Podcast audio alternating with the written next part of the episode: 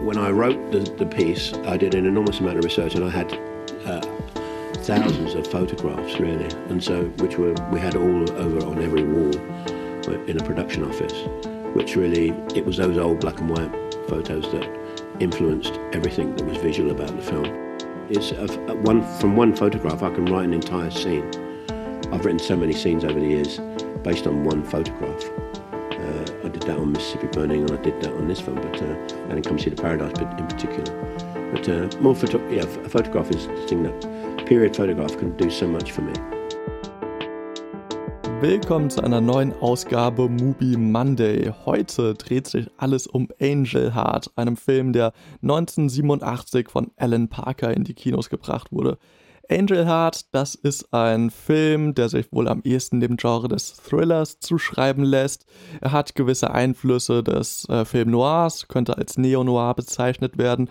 Und in ihm geht es um Harry Angel, einem Privatdetektiv im New York der 50er Jahre, der von niemand Geringerem als Louis Cypher, äh, gespielt von Robert De Niro, beauftragt wird, einen Mann namens Johnny Favorite zu finden. Warum er diesen Mann finden soll, das ist relativ im Dunkeln gehalten, aber wir werden es im Verlauf des Films herausfinden. Und im Folgenden werden auch wir wie Privatermittler versuchen, dem Film ein wenig auf die Schliche zu kommen, was uns gefallen hat, was uns nicht gefallen hat und ob er irgendwo Dreck am Stecken hat. Flo, was äh, sagen denn deine Notizen? Äh, da, was waren deine Beobachtungen? Also meine Notizen sagen, dass ich den Film ganz gut fand. Ich finde, es ist so ein ganz interessantes Konzept, dass man in den späten 80ern äh, sich Noir-Helden nimmt, den so ganz klischeehaft zeichnet. Also der, der Harry Angel, der ähm, checkt ja wirklich alle Klischees ab, ähm, wie er so seinen Tag verbringt und mit welchen Leuten er verkehrt und wie er sich äh, cool die Zigarette im Nebel ähm, anzündet und irgendwie Schatten in sein Gesicht fällt. Und dass man das dann mit so einer übernatürlichen äh, Komponente eben verbindet, ähm, fand ich, hat der Film ganz kompetent gemacht, weil er es eben auch mit so einem Wechsel im Raum verbunden hat und dann eben urbane Elemente oder solche Noir-Elemente auch mit so einem Mississippi-Delta-Sumpf-Vibe äh, eben verbunden hat. Ähm, da hat man eben zum, zum einen eben eine schwarze Gospelkirche, ähm, wie man zumindest äh, annimmt, äh, in der Stadt und es wird dann gespiegelt von so einem Teufelsanbetungs- Kult äh, auf dem Land. Ähm, allerdings hat man wiederum auch auf dem Land dann ähm, ja, weiße katholische Kirche. Auch der Auftraggeber unseres Helden ist eben so als Anwalt, äh, Corporate Typ dargestellt, jemand mit Geld und Einfluss eben in der großen Stadt. Und ähm, wie Harry dann aufs Land kommt, ist er eben da auch in solchen dämonischen Kräften irgendwie setze ich äh, muss ich mit denen auseinandersetzen und natürlich auch unser Held selber, der immer wieder sagt, nee, nee, er ist von Brooklyn, er hat nichts übrig für diese Zauberei-Zeug ähm, und dann muss er sich aber doch damit konfrontieren, dass er da eben auch mit drin verwickelt ist. Und ich finde, äh, diese Elemente eben ja so stimmig zusammenzulegen, dass man diesen Genre-Mix, wenn man das so sagen will, ähm, hat, das hat mir eigentlich doch ziemlich gut gefallen. Was war denn dein Eindruck so? Hm, ja, was, was war denn mein Eindruck? Gute Frage. Also es gab auf jeden Fall Elemente in dem Film, die mir äh, ziemlich gut gefallen haben. Es hat, gab aber auch schon so Strecken in dem Film, wo ich mir gedacht habe, so ja komm, man kennt das jetzt, man folgt hier einer Ermittlung und man bekommt weitere Spuren und weitere Spuren. Und irgendwie ist der, der Film dann doch hier und da so ein bisschen auf der Stelle getreten, aber unterhaltsam war er über diese Laufzeit ne, trotzdem das hängt einerseits mit dieser Referenzialität zusammen, die wir schon angesprochen haben. Also, wie du auch schon gesagt hast, es gibt wirklich viele Anleihen an den Film Noir. Also das Spiel mit Licht und Schatten, das Rauchen, die Dunkelheit, die Erzählung aus dem Off, die der äh, Privatdetektiv aus, auf einem Tonband aufnimmt, ähm, aber auch visuelle Anspielungen, wie zum Beispiel an Chinatown von Roman Polanski äh, auch wenn die Nase hier nicht durch ein Pflaster, sondern von so einem Sonnenschutz bedeckt wird, äh, was irgendwie eigentlich ein ganz lustiger Spin war. Generell hat der Film auch viele Lust, also nicht viele, aber doch schon einige sehr lustige Momente, die dem Ganzen auch vielleicht nochmal so ein bisschen Pep gegeben haben.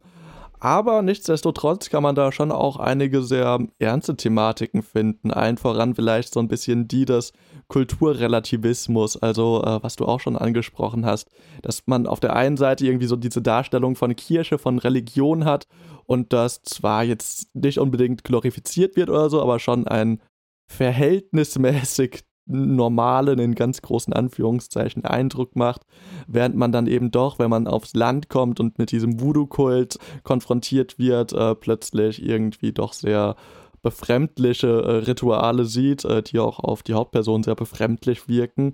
Gleichzeitig werden wir dann aber auch von anderen Charakteren in diesem Film eben genau damit konfrontiert, dass ob nicht das Christentum nicht vielleicht genauso grausam in äh, seiner Ikonografie sein kann und man sich da vielleicht einfach nur dran gewöhnt hat im Kontrast dazu, dass man dann eben vielleicht anderswo einem Huhn der Kopf abgeschnitten wird.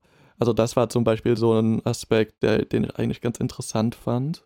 Ja, was ich auch äh, sehr interessant fand, was auch so ein bisschen ähm, in diese Noir-Schiene fällt, ist so wie der Film sich mit Verfall auseinandergesetzt hat oder allgemein mit äh, dem Blick in die Vergangenheit. Das ist ja dann doch was, was der Film irgendwie auch fast als Pflicht hat, hätte ich gesagt, wenn man 87 äh, auf einmal sich denkt, ja, jetzt nochmal ein Noir-Film.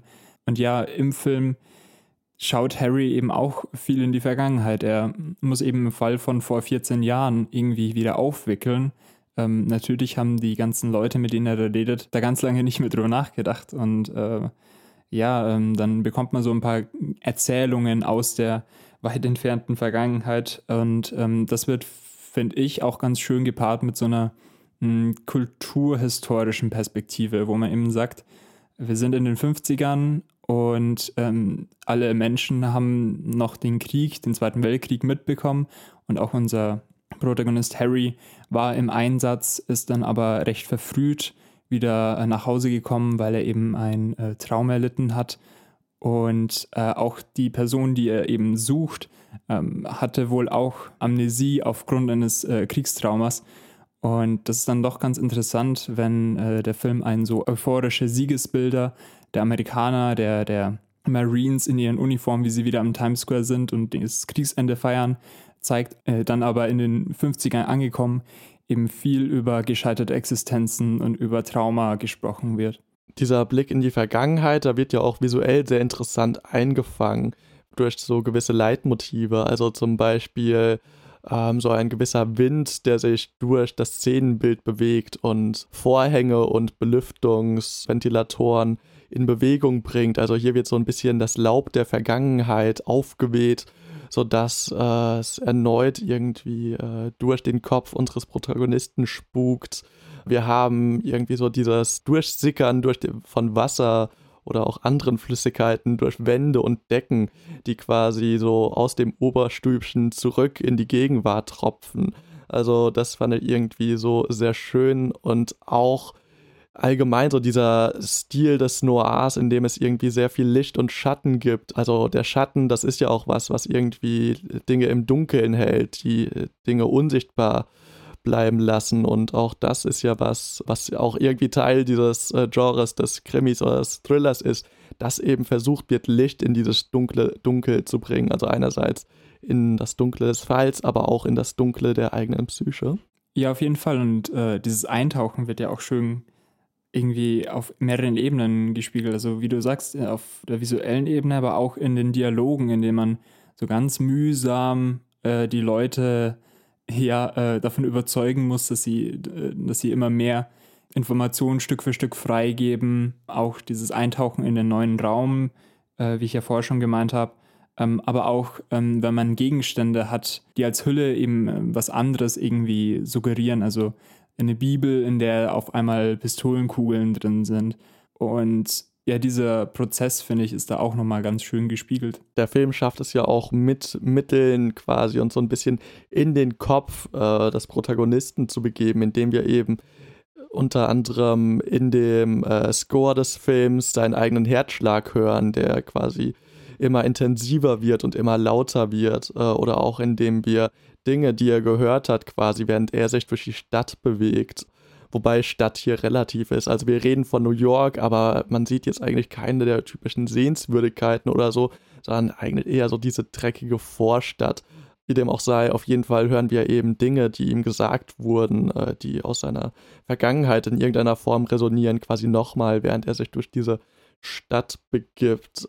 Wir hören das Telefon in seinem Büro schon lange bevor er überhaupt das Haus überhaupt betritt. Also auch hier vielleicht, ja, so ein, so ein gewisser Einblick in diese Welt dieses Workaholics, der auch eigentlich von nichts abbringen lässt. Also was wir bisher noch nicht so stark angesprochen haben, er verhört relativ viele Menschen und die allermeisten dieser Menschen sterben danach auf äh, sehr mysteriöse Arten und Weisen. Und äh, irgendwie lässt sich das auch alles immer so ein bisschen auf ihn zurückführen. Also er bekommt da in so eine gewisse Bedrängnis, lässt sich aber auch nicht davon abbringen, diesen Fall jetzt lösen zu wollen. Auch wenn, wie wir ebenfalls schon angesprochen haben, sich das Ganze immer weiter in so eine übernatürliche Richtung dreht, die irgendwie sehr viel mit Voodoo, mit äh, Satanismus, mit all so einem Zeug irgendwie zu tun haben. Ja, voll. Ähm, worauf ich auch nochmal zu sprechen kommen möchte, was du vorher angesprochen hast, der Sound. Ich fand, es war ein unglaublich sinnlicher Film dadurch. Also, was man, was ich jetzt äh, nicht erwartet hätte bei einem Noir-Film, ähm, dass man eben ganz viele ganz typische Geräusche wirklich mit viel Hingabe irgendwie aufgenommen hat, hatte ich das Gefühl. Also man hat Wasser, das runtertropft, äh, irgendwelche Quietschgeräusche, eine Zigarette, die angezündet und ausgedrückt wird. Also alles sehr, sehr sinnlich ausgedrückt und es wird auch weitergetragen, wenn man ähm, den Leuten ins Gesicht schaut und irgendwie gerade Harry schwitzt die ganze Zeit, hat irgendwie so eine leichte Rötung auf dem Gesicht. Am Anfang ist es so was Kränkliches in New York und dann in, im Sumpf ist es dann wirklich dieses schwitzige, fiebrige, dann auch der Regen, der fällt, in New York noch ganz kalt und dann in Louisiana eben ähm, wirklich so was, ja, tropisches, sumpfiges. Das finde ich dann interessant, dass dieser Noir-Film und dieser mh, hm, rationale oder distanzierte Typ dann ähm, eben so sinnlich dargestellt wird, was vielleicht auch so eine, ja, Annäherung auf mh, hm, triebhafte Elemente, wenn man so will, ähm, zu diesen kulthaften und sehr affektiven übernatürlichen ähm, Erzählungen dann führt. Also fand ich äh, doch sehr eindrucksvoll, wie das da gespiegelt wurde. Und wir haben jetzt schon ein bisschen länger versucht, drum zu reden. Aber jetzt kommen wir langsam in so einen Bereich, wo wir doch ein bisschen äh, näher auf das Ende eingehen werden dieses Films. Dementsprechend, wenn ihr äh, sagt, das klingt alles super interessant, dann schaut ihn euch doch vielleicht einfach an, bevor ihr weiterhört. Denn jetzt geht es vielleicht ein wenig mehr in die Tiefe, was das Ende angeht und was das für Implikationen mit sich bringt, was für Aspekte das so mit sich bringt. Wie sich nämlich herausstellt, ist Harry Angel in diesem kompletten Film eigentlich auf der Suche nach sich selbst. Denn Oh boy, wie erklärt man das? Also, wenn ich das richtig verstanden habe, dann hat Johnny Favorite vor 14 Jahren irgendein satanistisches Ritual durchgeführt, um sich den Körper von Harry Angel anzueignen, damit er dem Teufel entkommen kann. An dieser Stelle, Louis Cypher ist in Wirklichkeit äh, Lucifer, ein herrliches Wortspiel, teuflisch gut sozusagen. Und äh, der gute Louis ist äh, dem Ganzen aber auf die Schliche gekommen und hat ihn somit jetzt irgendwie beauftragt, quasi zu sich selbst zu finden. Wie ging's dir denn äh, mit diesem kleinen Twist? Er war ja schon süß, aber er hat sich dann doch ziemlich mh, mm, lame angefühlt, muss ich sagen. Also dieses, du hast die ganze Zeit dich selbst gejagt und der ähm, Robert De Niro, also sein Auftraggeber, der eh schon absolut aussieht wie ein Vampir, habe ich erst gemeint, aber dann ist halt der Teufel. Und wo ist jetzt da die große Überraschung irgendwie? Es war vollkommen klar, dass seine Motive nicht so waren, wie er sie geschildert hat. Und äh, dann im Endeffekt habe ich mir gedacht, hm, ja, cool, aber das hätten sie irgendwie auch, ich weiß nicht, also jetzt auf so einer, auf so einer Ebene, wo ich jetzt einen Film anschaue und einfach von der Handlung spannungsvoll unterhalten werden möchte, hat es für mich nicht funktioniert, weil es einfach ein Twist ist, den man schon irgendwie gefühlt tausendmal gesehen hat. Ja, es ist auf jeden Fall ein Twist, den man äh, mit ein wenig Übung ganz gut hervorsehen kann. Man kann natürlich auch sagen, der Film ist aus dem Jahr 87, das war höchstwahrscheinlich noch Also nicht lange bevor das jeder gemacht hat, aber so die große Zeit dieser Mindgame-Movies sind ja eigentlich so die späten 90er, die frühen 2000er. Insofern war er vielleicht auch seiner Zeit voraus und wir tun ihm gerade Unrecht. Aber ähm, es stimmt natürlich schon, wenn man gewisse Konventionen kennt, dann ist das jetzt nicht ganz so schwer zu erraten, dass er sich da eventuell gerade selbst sucht. Nichtsdestotrotz äh, bringt das Ganze eigentlich ganz interessante Implikationen über Identität. Also wie definiert man sich eigentlich? Definiert man sich über die eigene Wahrnehmung, also so wie man sich selbst in seinem Körper wahrnimmt und das eigene äh, Handeln äh, betrachtet oder wird man nicht am Ende doch viel eher von seinem Umfeld bestimmt?